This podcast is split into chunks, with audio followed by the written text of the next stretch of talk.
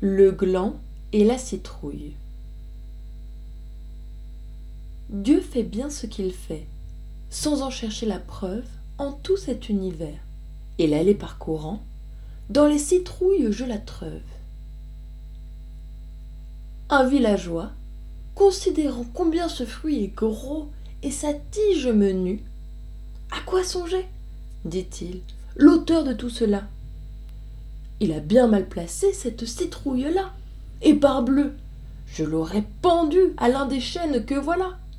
C'eût été justement l'affaire. Tel fruit, tel arbre, pour bien faire.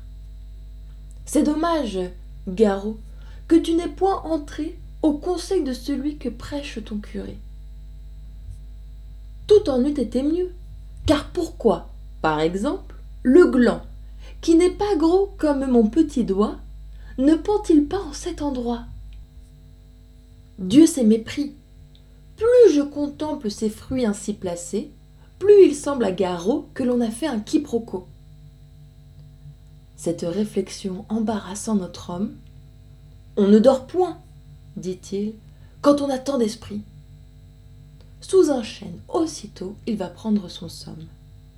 Un gland tombe, le nez du dormeur en pâtit. Il s'éveille, et, portant la main sur son visage, il trouve encore le gland pris au poil du menton. Son nez meurtri le force à changer de langage. Oh oh dit-il, je saigne Et que serait-ce donc s'il fût tombé de l'arbre une masse plus lourde? Et que ce gland eût été gourde? Dieu ne l'a pas voulu. Sans doute il eut raison.